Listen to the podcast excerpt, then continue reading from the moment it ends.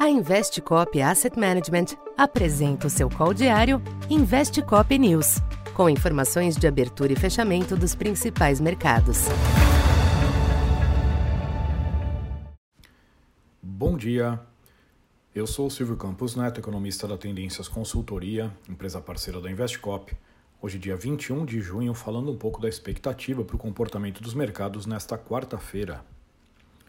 Os mercados internacionais sustentam o recente tom cauteloso nesta manhã, com o sentimento defensivo renovado pela inflação acima do esperado no Reino Unido, o que renova as preocupações com o ritmo do processo de desinflação global. Na véspera da reunião do Bank of England, o indicador gera apostas de uma alta de juros mais expressiva do que os 25 pontos já esperados.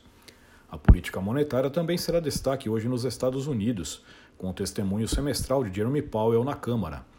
É provável que ele reforce a sinalização de que o ciclo de aperto não terminou, mesmo que as taxas de juros já estejam próximas dos níveis suficientemente contracionistas.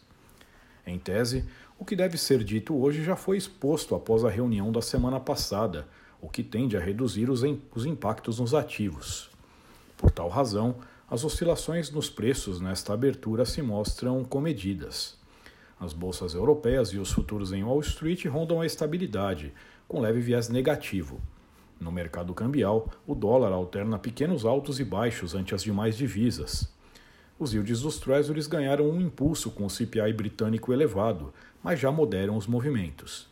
Entre as commodities, o petróleo também oscila pouco, com o Brent ligeiramente abaixo de 76 dólares. Já o minério de ferro voltou a recuar nos mercados asiáticos, diante de dúvidas com a intensidade dos estímulos a serem apresentados na China. Aqui no Brasil, a cautela externa e os fortes ganhos recentes devem manter os ativos mais acomodados, por hora estancando o recente rally.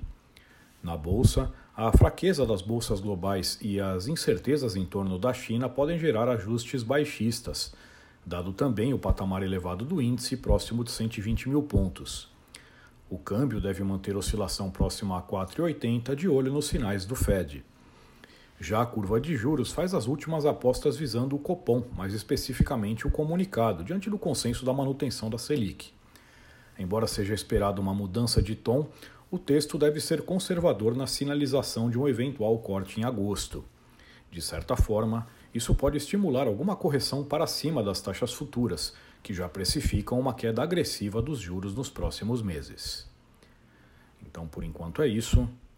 Bom dia e bons negócios. Essa foi mais uma edição Investe Cop News.